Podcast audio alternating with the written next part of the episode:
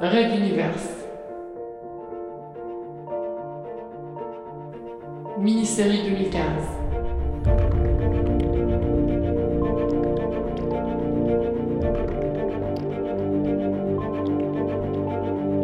Dualité.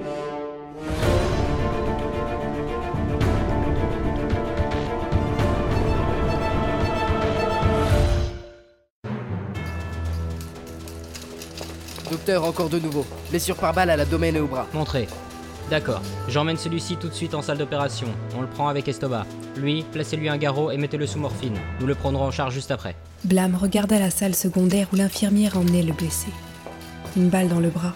Celui-là s'en sortait à bon compte. Sur la quinzaine de patients serrés les uns contre les autres, un bon tiers ne se réveillerait sans doute jamais. Les blessures de guerre ne pardonnaient pas. Le gros bonhomme rondelé soupira, essuyant la perpétuelle sueur qui perlait de son front, et poussa le chariot pour retrouver son assistant. L'interne Estoba nettoyait autant que possible les instruments ensanglantés. Il leva les yeux vers le nouveau venu, l'air désappointé. Il se reprit vite et sortit de nouveaux gants en préparant l'injection d'anesthésique. Quel combat redouble, on dirait. Je ne comprends pas comment il peut y avoir un tel nombre de blessés. D'après les patients qui peuvent parler, ils ont surgi de plusieurs endroits en même temps. Ils prennent en étau nos troupes. Passez-moi le numéro 4, s'il vous plaît. Tenez. Attendez, je, je le branche. Voilà. Par les dieux. J'espère vraiment qu'on va s'en sortir. Je n'ose pas imaginer le transporteur sous contrôle des pirates. On n'aurait aucune chance. Bazavech ne nous laissera pas tomber. C'est un nordiste et ces gens-là ont les dents très dures. Clamp. Transporteur numéro 2. En pleine transition alors que personne ne s'y attendait, une armée pirate sous les ordres du terrible sénéchal Petrovac prit d'assaut le vaisseau commandé par le baron Bazavech. Tous n'avaient eu que quelques minutes pour se préparer et le responsable médical s'était retrouvé bloqué dans une annexe, de l'autre côté du vaisseau, loin de l'hôpital. Les blessés n'allaient pourtant pas tarder à arriver et déborder très vite les modestes capacités de l'endroit. Pince. Les stocks de morphine On a de quoi tenir. Mais il ne faut pas que les combats s'éternisent. Vous étiez comment comme étudiant? Pardon? Je tente de dédramatiser la situation. C'est une chance de pouvoir vous approcher et un honneur de vous assister. Alors je. Enfin, j'essaye d'en profiter et de faire abstraction du reste. Blâme sourit. Oui, plutôt malin cet interne. Il avait raison sur toute la ligne. Ses années d'études, plutôt bonnes, vu qu'il était l'un des meilleurs de sa promotion. Mais sa dernière année de faculté restera à jamais gravée dans sa mémoire. Difficile de partager cela avec le jeune interne. Disons que j'ai eu du nez quant à ma vocation. En médecine, les petits gros sont menés courantes. On ne vous y juge pas sur les apparences, mais sur vos mérites. La plupart du temps. L'autre n'eut pas le temps de répondre. Une troupe de soldats en armes débarquait dans l'entrée.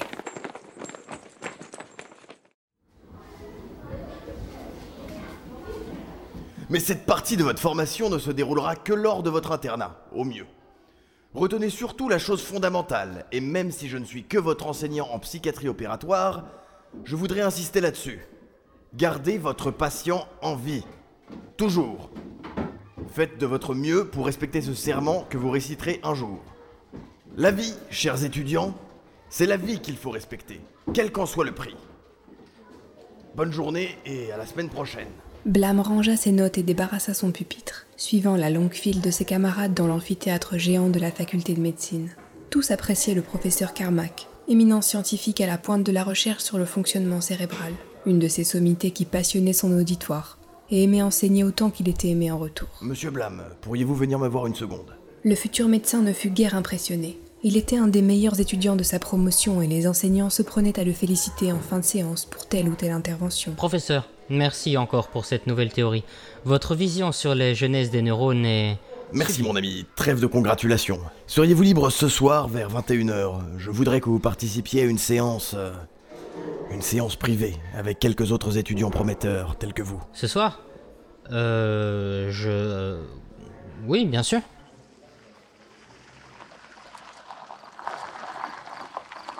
Et le voici, la nuit tombée, garant sa vieille voiture d'occasion devant le campus, à attendre un quelconque signe.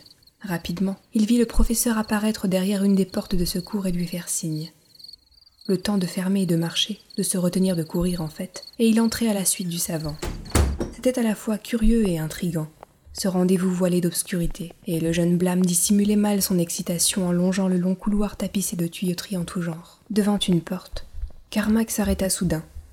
Il jeta un œil amusé à l'étudiant puis ouvrit la porte. Elle donnait sur une pièce modeste, d'une propreté douteuse, où trônait une table d'opération, entourée de projecteurs et d'un simple rideau plastique. Trois jeunes hommes en tenue complète de chirurgie se tournèrent et saluèrent les nouveaux venus. Professeur, blâme. Monsieur Carlos, messieurs, j'espère ce soir une exploration en règle de la zone inférieure droite de l'hippocampe. Et je vérifierai personnellement les capteurs pour éviter l'erreur de la dernière fois. Monsieur Blâme ici présent sera observateur. Présenta le savant, en se brossant les mains et les doigts à l'eau savonneuse. Puis il s'approcha de la table, observant le patient allongé. Gant. Dans quel état est-il? Rythme cardiaque et pression sanguine dans les normes, monsieur. L'anesthésie a été administrée il y a trois minutes maintenant. Parfait. Retournez le patient, nettoyez la zone d'intervention. Pendant que les assistants obtempéraient, Carmack fit signe aux nouveaux venus d'approcher. Allez, Blâme, un patient in vivo. Nous allons enfin faire de la vraie science exploratrice. N'est-ce pas captivant? Mais ce patient, de quoi souffre-t-il? Les autres levèrent les yeux, puis poursuivirent. On tira le rideau et terminait d'étaler l'antiseptique sur le haut d'une nuque préalablement rasée. Mais qui a parlé d'un quelconque mal? J'espère que ce patient ne souffre de rien, bien au contraire. Alors messieurs, je vous rappelle, c'est entre la seconde et la troisième vertèbre cervicale, 7 mm sur la droite, que se trouve la serrure. Scalpel. On le lui tendit, et d'un geste précis, professionnel, Carmack l'enfonça dans la nuque de l'homme allongé. L'outil plongea dans les chairs, et d'un coup sec, le savant le fit tourner sur lui-même. La tête du patient prit alors un angle anormal. Je déplace maintenant doucement et voilà la moelle épinière. Approchez le purificateur. Carlos, le micropuce. Nous allons connecter tout cela. Blâme, ça- cela ne vous intéresse pas? Blâme Je ne pensais pas vous trouver ici. Votre place n'est donc pas à l'hôpital? Elle est là où on a besoin de moi, colonel Onawan. Vous en avez des nouvelles? Oui. Nous nous dirigeons justement là-bas pour leur prêter main forte. Deux points d'entrée des pirates se trouvent juste à côté, et ils ne tiendront pas longtemps. Les communications y sont coupées depuis une vingtaine de minutes déjà. Nous l'avions remarqué. Et vous pensez que vous les repousserez? Le lieutenant-colonel Onawan toisa le petit homme de haut en bas, dissimulant mal son mépris. Visiblement, le simple fait qu'il soit ici, et non là où les combats faisaient rage, faisait du médecin un couard. Nous ferons de notre mieux. Et vous L'endroit est à l'écart des zones où se concentrent les pirates. Le lieu n'a rien de stratégique. C'est un bon endroit pour éviter les problèmes, n'est-ce pas? Le nombre de patients ici présents est significatif. Certes, les balles ne sifflent pas, mais les blessés sont tout aussi graves qu'ailleurs, voyez-vous même. L'officier supérieur tendit le cou pour voir l'intérieur de la pièce où se serraient, bon gré mal gré, les blessés multiples. L'assistant de Blâme et son infirmière volaient d'un lit à l'autre, aidant à se redresser l'une ou l'autre des personnes assises par terre, vérifiant ici une pupille, prenant là un pouls. Ouais, je vois. Qu'avez-vous prévu s'ils arrivaient ici? Nous, euh, nous sommes dans un lieu de soins, j'ose espérer que même des pirates connaissent notre neutralité. J'en doute, Blâme. Toi, prends deux hommes et reste en faction ici à l'entrée jusqu'à nouvel ordre. Puis, se retournant vers le rougeau petit docteur, elle conclut. C'est le mieux que je puisse faire pour vous. Nous repasserons dès que la zone de l'hôpital sera sécurisée. Bonne chance, docteur. Allez, vous tous, en avant Et sans plus d'effusion que cela, la troupe s'éloigna, bifurquant au premier couloir. Attendez, professeur, vous venez de rendre cet homme handicapé à vie. Certes, c'est- c'est c'est un problème. Mais un jour, on saura comment reconstruire les tissus nerveux, et lui, ainsi que tous les autres, trouveront une vie normale. Bistouri. Là, messieurs, vous voyez cette petite gangue à la base du cervelet? Elle conduit vers l'hippocampe. C'est là qu'est notre secret. J'en Mais ai... quel secret? Nous venons d'estropiller un patient ad vitam dans les vains espoirs d'une avancée médicale et vous tous, vous cautionnez cela Les autres le regardaient, les yeux rieurs. Blâme se dit cyniquement qu'ils avaient sans doute été tous comme lui lors de leur première séance. Dans un soupir, les bras levés, instrument en main, Carmack tenta de s'expliquer. Blâme, l'avancée médicale que nous poursuivons ici, ce n'est même pas la régénération nerveuse. Nous laissons cela à d'autres. Vous êtes un excellent étudiant, mais ici, vous allez vous frotter à ce qu'est la réalité de la médecine depuis des centaines d'années, mon enfant. Et là, c'est. ces injustices. Je vous l'accorde volontiers. Vous, vous faites cela depuis longtemps. Oui, et une génération d'éminents professeurs me doivent leur. Pardonnez-moi le mot, leur dépucelage médical. Allez, on est tous passés par là, mon gars. Si tu regardais plutôt au lieu de te cacher derrière tes principes soi-disant moraux, ce gars-là, il peut nous faire découvrir des secrets des secrets, l'origine du pouvoir des manteaux. Quoi? C'est un mental en plus Réagit le futur médecin à l'intervention du dénommé Carlos. Un étudiant de dernière année, il l'avait vu à une remise de prix pour son travail d'excellence. Carmack n'avait pas menti, tous de grands étudiants prometteurs, tous promis à un bel avenir. Et tous ici, monstrueux, à pratiquer des expériences contre nature. Carmack sentait le trouble chez son élève, et visiblement, il savait comment y remédier. Écoutez, je n'irai pas à vous imposer une décision contre votre volonté. Restez juste cette séance et pour cette poignée d'heures à venir. Essayez de suivre cela comme un cours et vous déciderez après, voulez-vous? Je sais choisir mes gens. Vous êtes fait pour la pointe extrême de la science, jeune homme. Pourquoi cherchez-vous l'origine du pouvoir des manteaux? Parce que c'est le Saint des Saints, l'ultime secret de l'homme. Je ne suis pas le premier, loin de là, et je ne serai pas le dernier. J'essaie juste de participer à cette sublime quête de la connaissance. Allons, blâme, ne me faites pas croire que jamais vous ne vous êtes demandé comment cette capacité pouvait non seulement exister, mais également ne pas se transmettre d'une génération à l'autre. Pourquoi jamais deux parents proches? Pourquoi pas de type récurrent sur une seule famille? Pas de chromosomes particuliers? Et si peu de différences physiologiques entre un mental et un non mental Sans même attendre la réponse, Carmack se remit à la dissection in vivo, laissant à l'étudiant le soin de réfléchir. Celui-ci décida de jouer le jeu, juste une heure.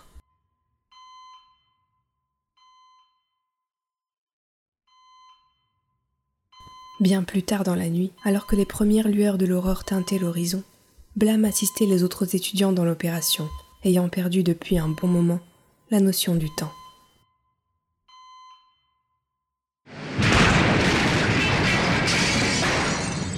Une explosion à l'intérieur secoua l'infirmerie, projetant des morceaux de ferraille dans l'entrée. Blam, en pleine opération, dut faire preuve de tout son maintien pour ne pas trancher une artère sous le choc. Estoba, je refermerai. Allez voir ce que c'est. J'y vais, docteur. L'autre sortit de la petite pièce servant de bloc temporaire, vite rejoint d'après les voix par l'infirmière. Puis le silence. Rien, sinon quelques bruits de bottes et d'armes que l'on rechargeait. La plaie rapidement recousue, le médecin put se retourner et mesurer l'ampleur de la situation. Un bras et un pied en tenue de milicien du transporteur jonchaient le sol, tandis que ses deux assistants reculaient, mains levées. Un homme, revolver en main et habillé tel un guerriero de film, passa devant le cadre de la porte. Il tourna la tête vers Blâme et lui sourit de plusieurs chicots jaunâtres servant encore dedans. Docteur, hein? Ouais, ça se voit. On a besoin de vous, Doc. Et si vous nous aidez, on vous laissera peut-être tranquille, vous et vos oreilles. Il jeta un œil par la porte ouverte de la salle des patients. Deux autres hommes y entraient déjà, mitrailleuses à la main, les ceintures débordant de grenades. Les patients étaient terrorisés, les regards fuyaient ou au contraire restaient figés, hypnotisés. Certains tremblaient, d'autres étaient en larmes. Alors, j'ai votre conversation? Poursuivit l'autre, les yeux rieurs. Blam hocha la tête. Sur un signe du pirate de tête, un quatrième et dernier flibustier fit son apparition, traînant derrière lui un brancard avec deux hommes, visiblement mal en point. Alors, soyez mes gardes, vous vous appelez comment? Blâme, docteur Blâme. L'autre prit quelques secondes, semblant jauger le nom comme s'il lui en apprenait sur son possesseur, puis ajouta. Enchanté, docteur Blame. Moi, c'est Arctouf. On me surnomme l'éborgneur. Allez savoir pourquoi. Ce soir, je propose à notre nouvel adepte de prendre le scalpel. Monsieur Blam, à vous l'honneur. L'intéressé n'aimait pas trop l'idée d'être considéré comme un adepte de ces séances in vivo. Le patient de la nuit dernière avait été remis dans sa salle de soins, plongé dans un coma profond. Il n'avait aucune chance d'en sortir. En tant que mental et agent des forces gouvernementales, il bénéficiait d'un traitement spécial.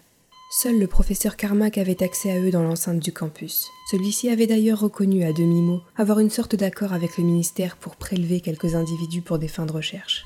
Seuls les cas incurables étaient concernés apparemment. C'était selon les dires du professeur, bien sûr, mais Blâme ne savait trop qu'en penser. Sinon qu'en effet il se sentait porté par ce projet. Il devait le reconnaître. Il était passionné par les découvertes que l'on faisait ici et l'expérience qu'il y accumulait. D'un coup sec, il débloqua la troisième vertèbre cervicale, et tout en douceur libéra la moelle épinière. Très bon, Blam, très bon, excellent. Carlos, les micropuces. Et voilà le purificateur d'air. Alors comme nous l'avons vu la dernière fois, ce petit conduit qui mène à l'hippocampe a sans doute plusieurs fonctions. Aujourd'hui, Le lendemain, Blam progressait plus ou moins aisément entre les étudiants du cours de biologie moléculaire. Son retard lui interdisait les meilleures places, celles proches de l'enseignant, et il dut se contenter des hauteurs. Au milieu des conversations anodines, permanentes à ce genre de niveau, l'une d'elles attira son attention. policiers. Cormac a été forcé de le rejoindre dans le bureau du doyen. Ils l'ont interrogé longtemps. La stagiaire du secrétaire m'a même raconté qu'ils avaient prévu la venue d'un avocat au cas où, mais que le doyen ne voulait pas ébruiter ça. Ils sont partis après. Accroche-toi bien. 4 heures d'interrogatoire. Apparemment, il y aurait eu des disparitions ou des morts étranges dans la section. Les familles se seraient plaintes. Blam se raidit sur son siège. Celui-ci est plus gravement atteint. Deux balles dans le thorax, les poumons continuent de s'emplir de sang. Incision et pompage de votre côté. Je vais extraire les balles. Dis donc vous, ne restez pas à nous surveiller comme ça. C'est un bloc opératoire, on a besoin de calme et d'un minimum de propreté. Parce que je suis pas assez propre votre majesté? Soigne mes gars, gamin, ou je t'assure que la propreté sera le cas de tes soucis. Mais je... Blâme fit signe à son assistant de ne pas en rajouter. La situation était tendue et leur vie ne tenait qu'au calme apparent de cet artouf. Mieux valait ne pas le mécontenter. Estoba lui lança un regard en coin qui en disait long. Le jeune homme voulait se battre. Il en oubliait les responsabilités qui étaient les leurs. Si pour sauver leur passion il fallait sauver ces pirates, alors ce sera fait. La seconde balle fut extraite alors que la majorité du sang contenu dans les poumons avait été évacué. Il ne restait qu'à clamper les veines sectionnées et laisser le temps les cicatriser. Qu'est-ce qu'ils font là? Grogna alors son assistant. Blâme se retourna. À l'entrée de la salle des patients, les deux pirates de garde aguichaient l'infirmière. Elle les ignorait, évitant autant que possible leurs attouchements et lançant des regards aussi méprisants que possible. Mais cela ne semblait pas les refroidir. Artouf alla jeter un œil puis revint s'asseoir, jugeant la situation sans importance. Estoba recousit la plaie, visiblement énervé. Il jetait sans cesse un regard sur l'entrée.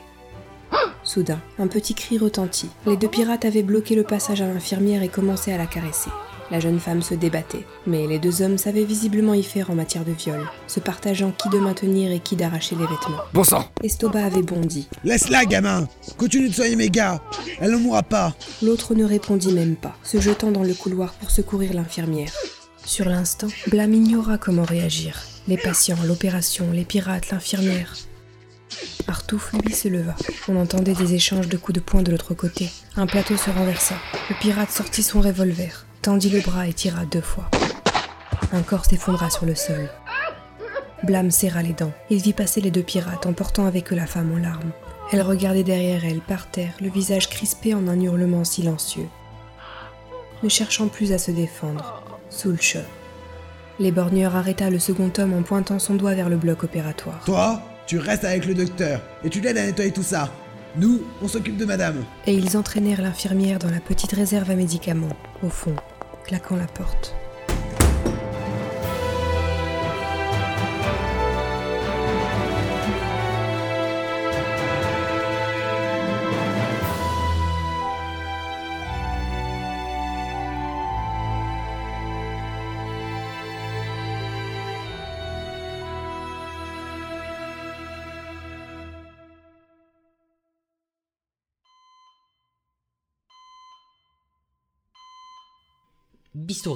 Je pense que c'est celui-là.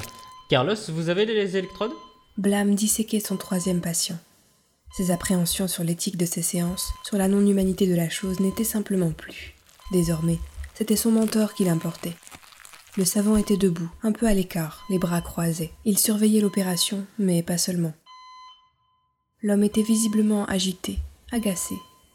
Son regard était plus baladeur que d'habitude. Il ne pouvait pas rester dans la même position plus de quelques minutes. Lui, l'habile chirurgien que l'on surnommait la statue pour son immobilisme durant les interventions. Professeur, vous voulez nous assister?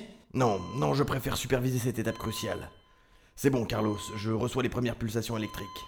Blam, vous pouvez préparer la connexion sur le canal central Pas de problème avec les. avec les absents? Deux des étudiants n'étaient pas venus. Personne ne le disait, mais tous se doutaient que les rumeurs grandissantes autour du professeur étaient en cause. Celui-ci avait juste abordé le sujet en début de séance, parlant de perte de temps, de démarches futiles. Mais sa place, sa réputation et même sa liberté étaient certainement en jeu. Connexion. Prononça doucement Carlos, l'un des derniers fidèles. Blâme et lui levèrent la tête vers Carmack. Il avait les moniteurs sous les yeux, manipulant plusieurs variateurs à la recherche d'une fréquence résonante, lorsque soudain, une petite lumière verte clignota à côté de la tête du patient allongé. Blâme ne put s'empêcher de sentir la joie gonfler en lui. Il serra les mains de Carlos qui rayonnaient également. Carmack lui-même vint près de ses étudiants et les enlaça l'un après l'autre. Ça marche Nous avons trouvé le conduit neuropsychique. Le cerveau est en résonance avec notre oscillateur. Messieurs, c'est le. c'est le. c'est le plus grand jour de ma vie. Nous allons le partager ensemble. Je vous invite tous à. Un grondement ponctué de gargouillis monta soudain dans la pièce, tandis que des vertiges et des nausées se manifestèrent soudainement chez les trois scientifiques. Blâme dut s'accrocher au brancard. Le mental était en pleine crise de tétanie et son pouvoir s'activait.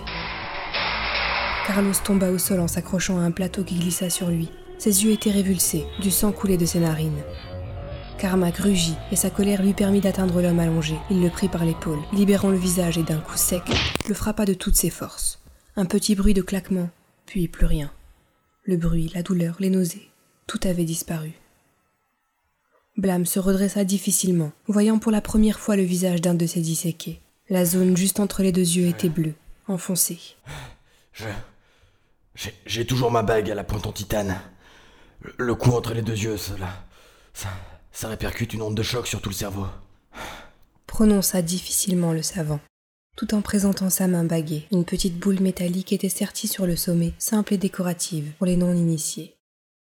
Ce n'est que quelques minutes plus tard qu'ils se rendirent compte que Carlos ne s'était pas relevé. En fait, il ne se réveillerait plus jamais.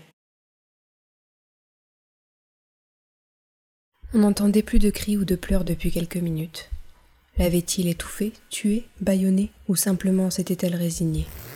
Blâme tira le zip et ferma le sac plastique contenant son assistant, feu l'interne Estoba. Le jeune homme était figé dans une attitude de surprise, malgré ses paupières que le médecin lui avait fermées une dernière fois. Il lui avait même donné un brin de toilette pour cacher autant que possible les dégâts à la tête causés par l'une des deux balles. Y avait-il une chance encore de sauver l'infirmière? Les deux pirates qui attendaient devant l'entrée du bloc souriaient bêtement, voire s'amusaient à grands gestes obscènes. Ils seront les suivants à passer sur la jeune femme. C'était évident. Estoba, pourquoi tu fais cela? Peut-être qu'il se serait arrêté, ou que les borgneurs auraient sifflé la fin de la partie, si l'on avait su discuter avec lui et pas foncer dans le tas. Ces hommes étaient des de talentueux, barbares et routiniers bouchers. La mort, le pillage et le viol faisaient partie de leur vie comme la sauvegarde des patients la nôtre. Qu'espérais-tu donc? Notre mission est d'abord et avant tout de soigner et protéger nos patients, pas de combattre pour une cause, aussi juste soit-elle. Des coups résonnèrent contre le mur de la réserve. Des coups de pied. Se défendait-elle malgré l'évidence du rapport de force? Blâme observa les deux types qui attendaient leur tour. Ils trompaient leur attente en abusant de la frayeur qu'ils provoquaient chez les malades. Menaçant, levant leurs armes, ces sacs d'hormones laissaient monter en eux leurs pulsions les plus basses, les plus malsaines. L'un d'entre eux, celui chargé de surveiller la salle d'attente des patients, fut pris d'une inspiration et s'approcha d'une vieille femme entourée de ses deux petites filles. Il posa simplement le canon de sa mitrailleuse contre le front de la malheureuse et demanda quelque chose aux fillettes. Elles étaient simplement terrorisées et ne trouvaient pas les mots pour lui répondre. Quelle était donc cette question? D'un atroce doute, le docteur s'approcha et demanda aussi posément que possible de quoi il retournait. Le pirate à la mitrailleuse rigola si fort que ses postillons arrosèrent tous les malades proches. L'autre intima l'ordre au médecin de retourner dans son bloc, ajoutant narquois que l'infirmière ne serait bientôt plus en état pour eux deux, qu'ils emmèneraient une compensation. Blâme se figea. D'une voix monocorde, il demanda à son interlocuteur une petite assistance pour libérer de la place dans le bloc. C'était nécessaire pour aider au rétablissement de ses camarades, mais il fallait faire vite. L'autre passa son arme en bandoulière, grommelant quelques phrases dans un dialecte inconnu, et entra à sa suite. Il était désormais évident que ces monstres ne s'arrêteraient pas au personnel médical. Blâme repéra d'un simple coup d'œil où enfoncer le scalpel pour éviter les côtes et percer le cœur d'un seul coup.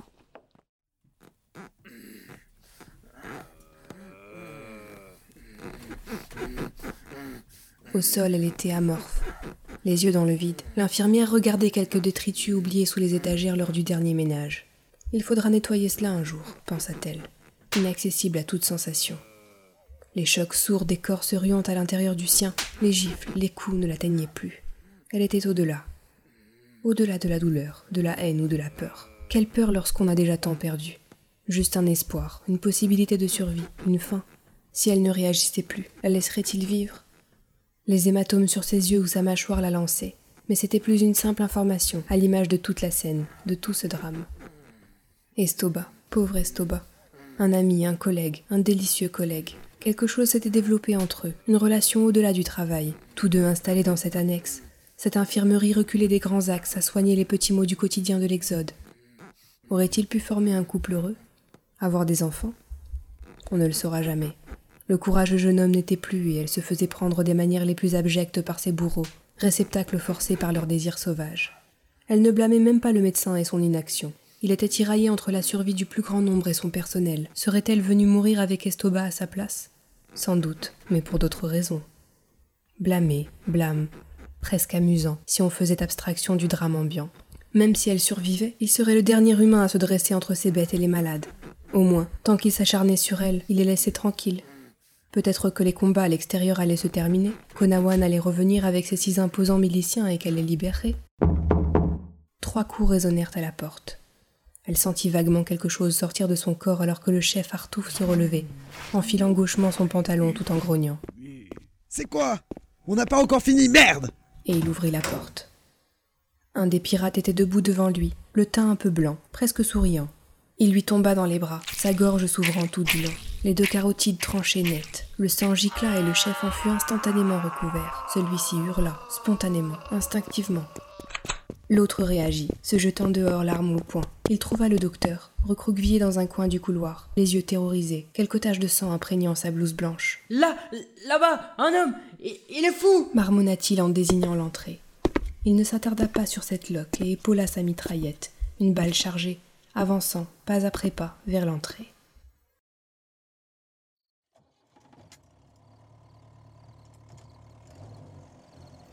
La petite voiture de blâme progressait difficilement le long du chemin sinueux longeant la forêt du campus. Ses phares éclairaient les arbres, projetant leurs ombres dans un inextricable labyrinthe de formes où seules quelques nappes de brouillard suggéraient une profondeur. Le message crypté de Carmack l'avait surpris au crépuscule. Lorsque son téléphone avait vibré, il était avec d'autres étudiants de sa promotion, regroupés autour d'une annonce officielle qu'ils avaient tous du mal à croire.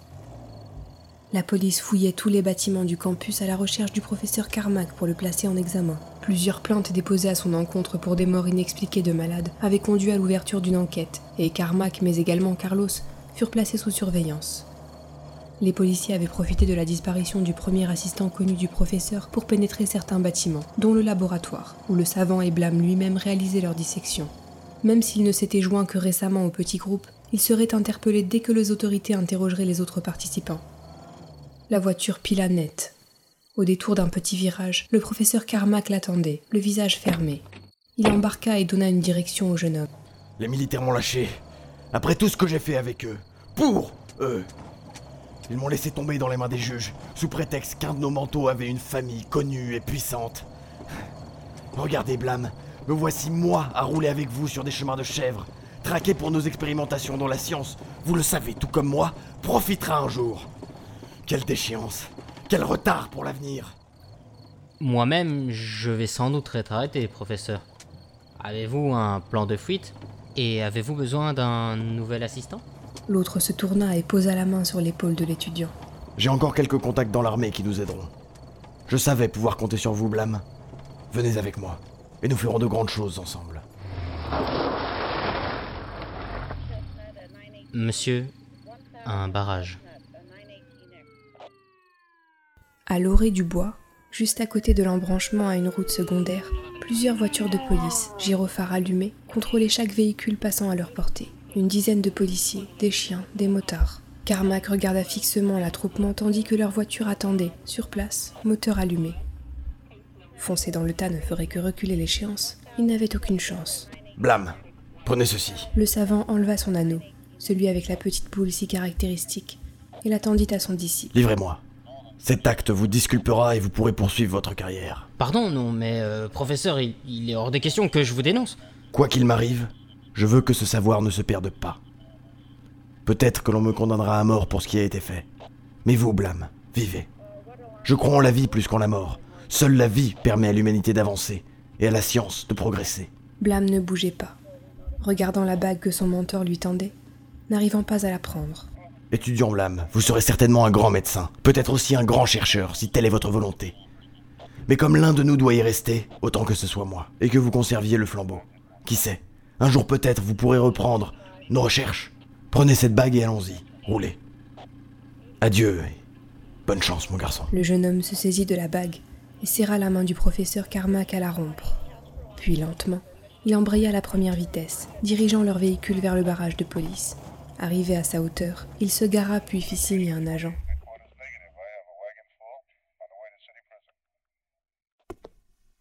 Le pirate avançait, la rage au cœur et la peur au ventre. Il venait de passer devant le corps de son deuxième camarade. Ainsi, quelqu'un avait décidé de jouer les héros.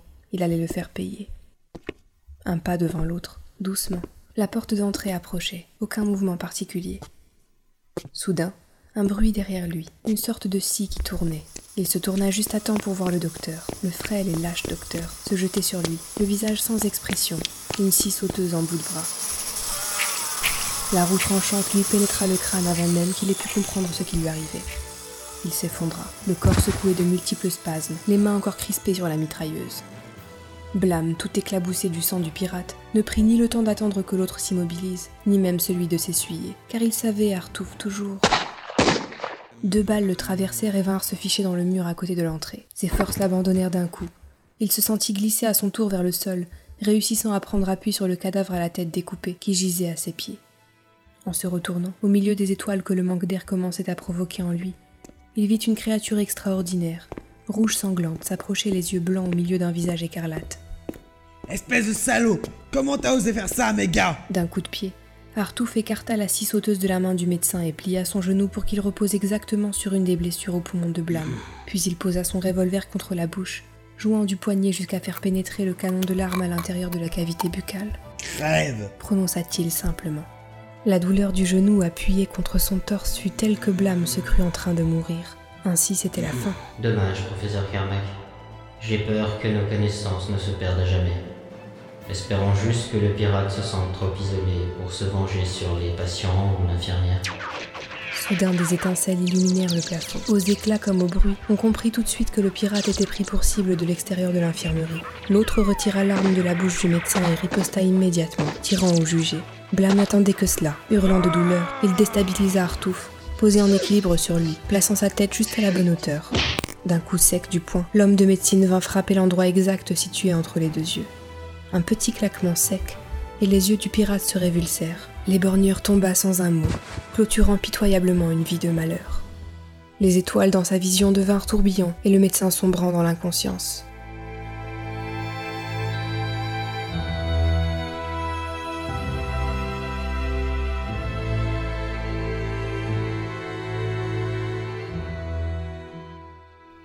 Blâme, vous m'entendez? Hmm, ah, ah, ne, ne bougez pas.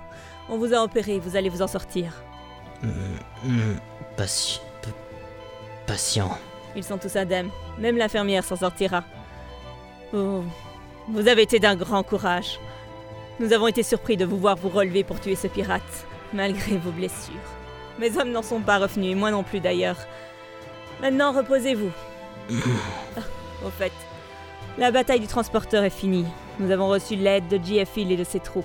Les pirates ont été balayés. Dans moins d'une heure, nous sortirons de la transition et tout l'Exode pourra nous porter assistance. Votre courage, Blâme, je ne l'oublierai pas. D'ailleurs, personne ne l'oubliera et surtout pas vos patients. Remettez-vous sur pied, tout le transporteur vous attend. Dans un dernier réflexe, le docteur Blâme en serra son majeur, celui portant la bague de son ancien mentor. Puis il plongea dans un profond sommeil réparateur, entouré de tout le personnel de l'hôpital venu assister au réveil du chef, ce héros qui se sacrifiait pour ses patients.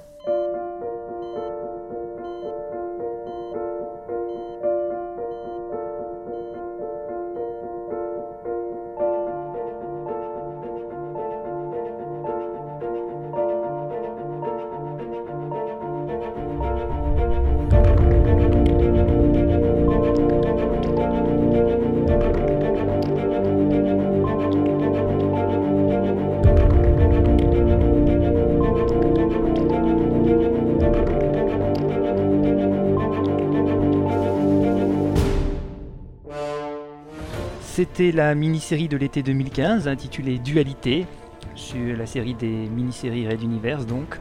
Euh, nous avons eu pour participer, bien avant que vous entendiez ça, il y avait eu Arthur et Icarion qui ont fait la relecture. C'était un sacré travail. La narration a été faite par Anna, qui en a bavé, merci à elle. Ensuite, euh, comme acteur, nous avions Akira dans le rôle de Dr. Blame, Istria dans celle du lieutenant-colonel One, Yann qui était l'interne Estoba, Raulito moi-même dans le rôle de Carlos, et des rumeurs d'ailleurs, Dr. Wolf, magnifique Dr. Wolf dans le rôle de Carmack, et Black Noir dans le rôle du pirate Artouf. En ce qui concerne la bande sonore, euh, vous avez pu écouter Reborn de Iska, euh, dans l'album Reborn donc, et euh, le générique était fait avec euh, Rise Up de Max Pantelif, désolé j'ai du mal, Euh, album Max Pantelif bien sûr. Euh, toutes ces, deux musiques-là, en tout cas, vous les retrouverez sans problème sur jamendo.com avec le site des musiques gratuites. Et ben, je vous souhaite euh, bonne fin de journée. Rendez-vous à la fin du mois pour le 27 sur 24 euh, de Pod Radio. Je crois, sans dire de bêtises, que c'est du 29 au 30 août, où vous aurez une mini-série, mais cette fois, c'est pas une mini-série de l'été, c'est une mini-série spéciale pour le 27 sur 24, où nous allons suivre. Je dévoile un petit peu du mystère, on va parler de Fabio. A très bientôt donc pour Red Universe et euh, continuez à nous aimer, nous on aime ça aussi. Ciao